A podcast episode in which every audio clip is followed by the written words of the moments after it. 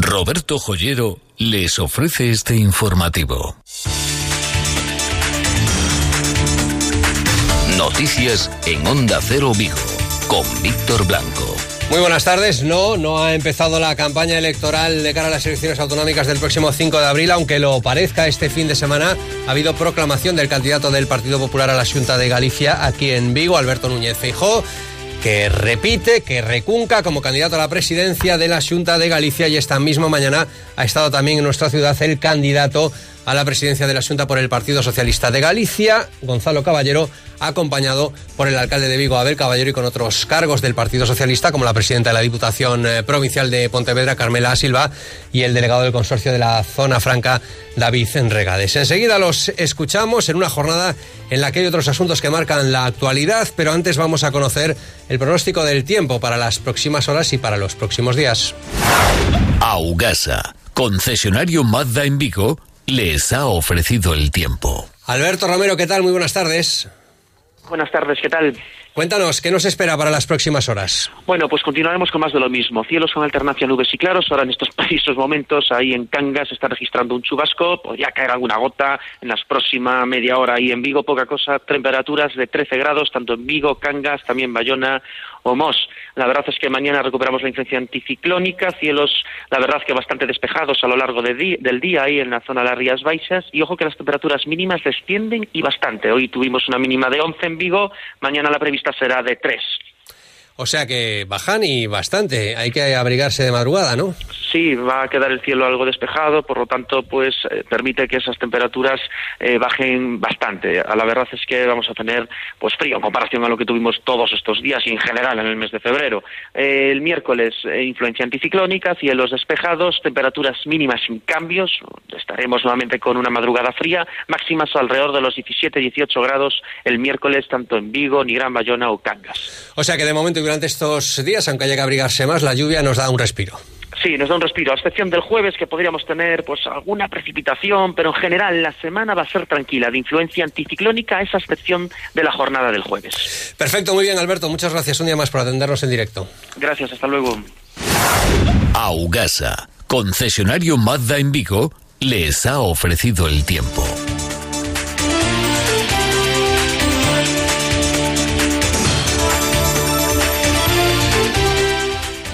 Y tenemos eh, concierto para este verano en Castrelos. No soy nada, una gota de lluvia mojando mi cara. Mi mundo es pequeño y mi corazón pedacitos de hielo. Tenemos ya cerrado el segundo concierto, gran concierto del verano, de las fiestas de Vigo, y será Amaral. Amaral va a actuar en Castrelos el día 25 de julio y por tanto tendremos un día de Galicia en Vigo excepcional con un gran concierto, como es natural, gratuito, en Castrelos. Faltan 14 minutos para las 2 de la tarde. Ángel Mosquera está en el control técnico.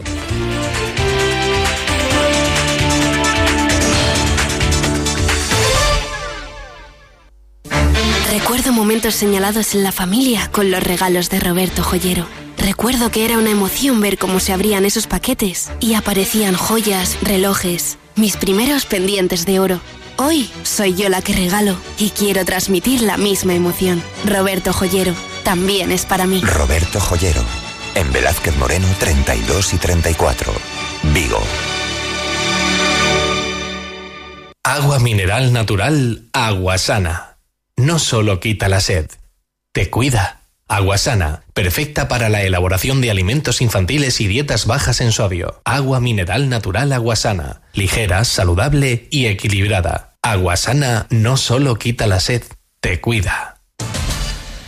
El Ayuntamiento de Redondela presentó un recurso contencioso administrativo ante los eh, tribunales y ganó.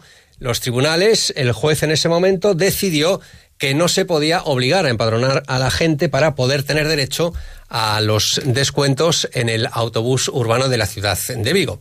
Posteriormente, el Ayuntamiento de Mos presentó un recurso en el mismo sentido y hemos conocido la sentencia en los últimos días y señala el fallo inadmito por carencia de legitimación y por su extemporaneidad el recurso contencioso administrativo interpuesto por la Procuradora en nombre y representación del Ayuntamiento de Mos. Al margen de que el recurso de Redondela a lo mejor estaba mejor presentado que el recurso de Mos, lo cierto es que las sentencias pueden parecer y de hecho son contradictorias en muchos puntos de vista. Les explico lo que dice esta sentencia, concretamente la de la que responde al contencioso administrativo del Ayuntamiento de Mos y señala, por ejemplo, una diferencia entre lo que responde al transporte de los viajeros que lleguen de Mos a Vigo o los de Redondela con respecto al transporte urbano de Vigo. Dice la sentencia al interés general de los vecinos de Redondela en el mantenimiento de la situación preexistente derivada del convenio de 20 de noviembre de 1991 firmados por los concellos de Redondela y Vigo, en el que se expone el problema de comunicación entre la parte alta y baja de la parroquia de Chapela y que la concesionaria del transporte urbano de viajeros de Vigo tiene líneas que atienden a las necesidades de ambas partes, comunicándola con Vigo, pero sin comunicación entre sí. El 17 de diciembre del 2018, hace referencia a esta última sentencia del Concello de Redondela, pone de manifiesto una conexión más intensa de los servicios del término municipal de Redondela en relación con el uso de ese servicio que la que pudiera tener cualquier tercero ajeno al mismo. Es decir, que lo que viene a señalar la sentencia es que efectivamente los eh, habitantes de Redondela están directamente implicados y afectados por el transporte urbano de la ciudad de Vigo, algo que deja caer que no ocurre en el caso de Mos, además de haber un convenio previo firmado entre los ayuntamientos de Vigo y de Redondela en asuntos de transporte urbano. Y luego, y quizá aquí está lo más destacado, de la sentencia habla de las competencias y de las competencias propias de los ayuntamientos. El transporte al que nos referimos, dice, es el urbano, el que se desarrolla exclusivamente en el término municipal de Vigo a tenor del anexo 2 de la Ley Autonómica 2-2017 y que respecto del mismo la Administración Autonómica carece de competencias según lo dispuesto en el artículo 7.72 perdón, de esa norma. Es decir, que la propia ley que dice el alcalde de Vigo, Abel Caballero, que la hizo Feijó anti Vigo, es destacada en, este, en esta sentencia de este juez señalando que, a tenor de esa ley, hay competencias propias del Ayuntamiento de Vigo. No hay duda de que la competencia sobre la materia que nos ocupa es exclusiva de la entidad local correspondiente, pero no de todas o cualesquiera entidades locales, solo de la que preste el servicio público en concreto. Estas obviedades es necesarias, dice la sentencia, aflorarlas para despejar la idea de que el Concello de Mos no puede discutir el modo y manera en que se arbitra o gestiona el servicio público de Vigo porque no es de su competencia, porque no discurre por su territorio, porque no participa en su gestión, porque sus vecinos, igual que los de Móstoles, por ejemplo, no son los destinatarios principales del mismo. Podrán ser usuarios por su carácter universal, pero combinando esa nota o sin perder de vista el carácter local urbano del servicio de la competencia. Y también señala e insiste la garantía de la autonomía local en legítimo ejercicio de sus competencias, es decir, que considera esta sentencia, este juez, que el Ayuntamiento de Vigo tiene toda la legitimidad para decidir sobre el transporte urbano, también en lo que se refiere a precios, y en este caso a los bonos de descuento que están en La Paz Vigo, eh, tiene todas las competencias. El alcalde de Vigo, Abel Caballero, pues después del varapalo de la sentencia del ayuntamiento de Redondela, pues en este caso, claro, encantado con la sentencia, con el juez. Este juzgado tiene la Constitución en la cabeza y la autonomía municipal en la cabeza, como es natural y como dice la Constitución. Pero además le recuerdo que esta ley contra Vigo, Fejó, no la hizo en el año, en, mil, en el año 2010, no la hizo en el 2017. La hizo contra Vigo. Contra Vigo. Y por tanto, el juez nos da la razón en la legitimidad o no para recurrir y no tiene legitimidad. Y segundo, entra en el fondo y dice que quiere entrar en el fondo. Y es un baño de realidad. Es la realidad de la política municipal y es la forma de entender la política municipal. Y lo digo como presidente de la FEN. Bueno, pues tiene razón el alcalde de Vigo, Abel Caballero. Esta sentencia le da la razón a lo que viene manteniendo, excepto en eso de la ley anti-Vigo de la Junta de Galicia. Porque, de, bueno, del Parlamento gallego porque señala que esa ley autonómica de 2017 dice la sentencia señala efectivamente esa ley que en este caso concreto hay autonomía por parte del Ayuntamiento de Vigo. ¿Qué ocurre en la práctica? Bueno, en la práctica, ante dos sentencias eh, contradictorias, eh, en la práctica va a seguir todo igual, es decir, Paz Vigo para los empadronados en Vigo y para aquellos que sean de fuera de Vigo y soliciten un descuento en el transporte público se les dará esa tarjeta blanca a la espera de lo que resuelva el Tribunal Superior de Justicia de Galicia, por ejemplo, al recurso presentado por el Ayuntamiento de Vigo a la sentencia de Redondela y también el Ayuntamiento de Mosque ya ha anunciado que recurrirá esta sentencia que va contra sus intereses. No, no, no, no. Estos son eh, sentencias recurribles todos, que pueden ir al TSJ. Eh, los técnicos del Concello ya decidieron que nosotros vamos a recurrir la de Redondela y, mucho más cuando un juez de Vigo entra en el fondo de la cuestión y nos da la razón. Bueno, pues vamos a ver qué es lo que decide el Tribunal Superior de Justicia de Galicia en un asunto indudablemente importante y que interesa a ciudadanos no solo de Vigo, sino de toda el área metropolitana. Se lo venimos eh, contando desde primera hora de la mañana, ese naufragio de una embarcación eh, con eh, base en el puerto de Vigo que se hundió este fin de semana con más de 20 tripulantes a bordo, pero Buenas noticias, Luis Cerdeira. Sí, porque la tripulación al completo del atunero Albacora 6 se encuentra bien después de ser rescatada por otro pesquero. A bordo del atunero se encontraba un grupo de marineros gallegos, más concretamente procedentes de Cangas de Morrazo. El Albacora 6 hundía el pasado sábado en aguas de Costa de Marfil tras sufrir una vía de agua que finalmente provocaba el total hundimiento del barco. Al filo de las 11 menos 20 de la pasada noche, del, de, la, de la pasada, de la noche del pasado sábado, perdón, Salvamento Marítimo recibía una llamada de socorro del Albacora 6. Los 29 tripulantes de la embarcación fueron rescatados por el pesquero Montelape, propiedad de la empresa Calvo y que se encontraba a unas cuatro millas del lugar del hundimiento. Los marineros fueron hallados en una embarcación auxiliar. El buque pertenece a la empresa vasca Nicra 7, cuyo armador viaja ya hacia Costa de Marfil para aclarar las circunstancias del naufragio. Tiene su base en Vigo, aunque también usa como puerto base la localidad de Ribeira. El barco faenaba cuando se hundió en aguas del Golfo de Guinea a unas 260 millas de Costa de Marfil.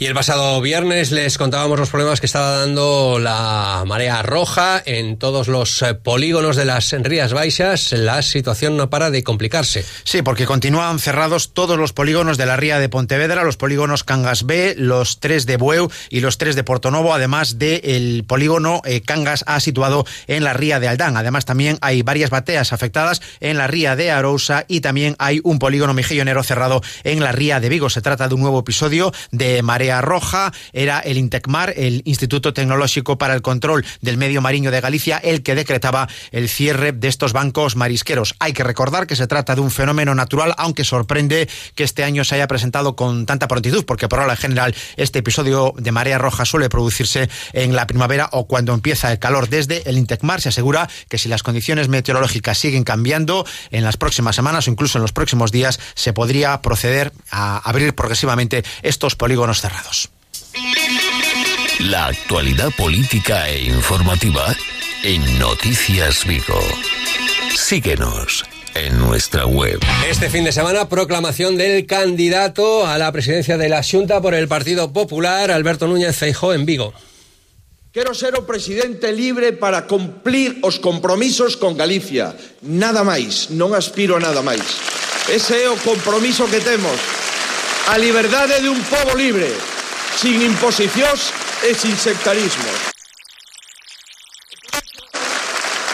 Non serei refén de ningún partido, nin tan siquera do meu, porque son servidor de todos os galegos e de todas as galegas.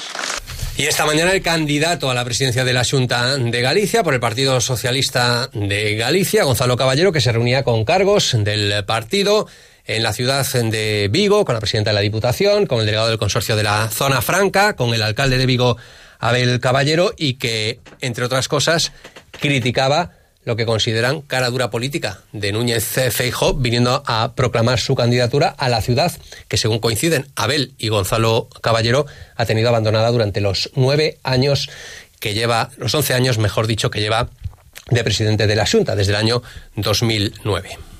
a presentar o seu proxecto xustamente ali a Carón de Barreras, onde Feijó ten a mellor mostra do seu desastre da política industrial, das súas relacións cunha petrolera mexicana que non trouxo os buques que tiña comprometidos para Galicia e que no caso no que chegou os seus aliados e a súa estrategia de xestión do asteleiro implicou unha crise que tivo que ser traballada para ser arranxada por parte del Gobierno de España.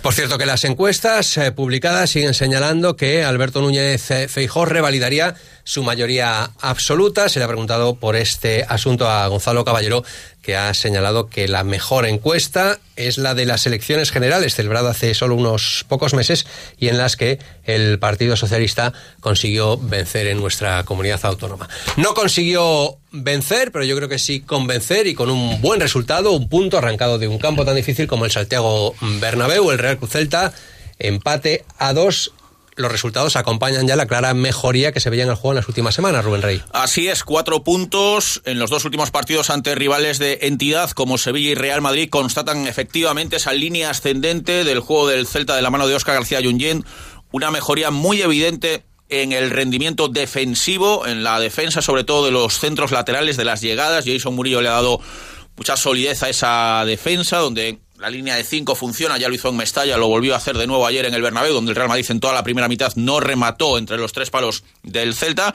y a partir de ahí, pues ayer quizás la mejor noticia, el buen rendimiento de Bradaric, el primer gol con la celeste de Smolov, y la reivindicación de dos jugadores que estaban en horas muy bajas, como Denis Suárez con un pase maravilloso y la definición de Santi Mina para ese definitivo 2-2, que permite al Celta por diferencia de goles con el Mallorca seguir fuera de la zona de descenso. Sábado a la una, no vio quinta amarilla Yaguaspas, por tanto podrá jugar Celta Leganés en Balaídos. Tenemos parte médico de la lesión de Kevin Vázquez, no reviste gravedad, esguince leve de ligamentos en su rodilla. Del fin de semana destacamos el empate en casa del Coruso, pierde posición de playoff de ascenso. Ojo al filial del Celta derrota en el descuento, ganaba 0-1, pierde 2-1, está en descenso a tercera, a 5 puntos de la permanencia, victoria de oro de Cangas Frigoríficos Morrazo se pone a 2 de la permanencia y triunfo que clasifica el Mecal Atlético Guardés para la fase final de la Copa de la Reina de Balonmano Femenino con el presidente de la Junta Gestora, José Manuel Silva, garantizando que el Mecal y Aguardes continuará en Aguarda y continuará en la élite nacional la próxima temporada.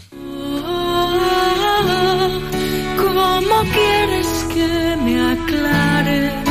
Aún soy demasiado joven. Pues Amaral, el próximo 25 de julio en Castrelos es el segundo concierto anunciado tras el de Steam. Los cielos están eh, con nubes y con claros y así continuarán durante la jornada de hoy y también mañana martes según los pronósticos de Meteo Galicia llegan las noticias de España y del mundo.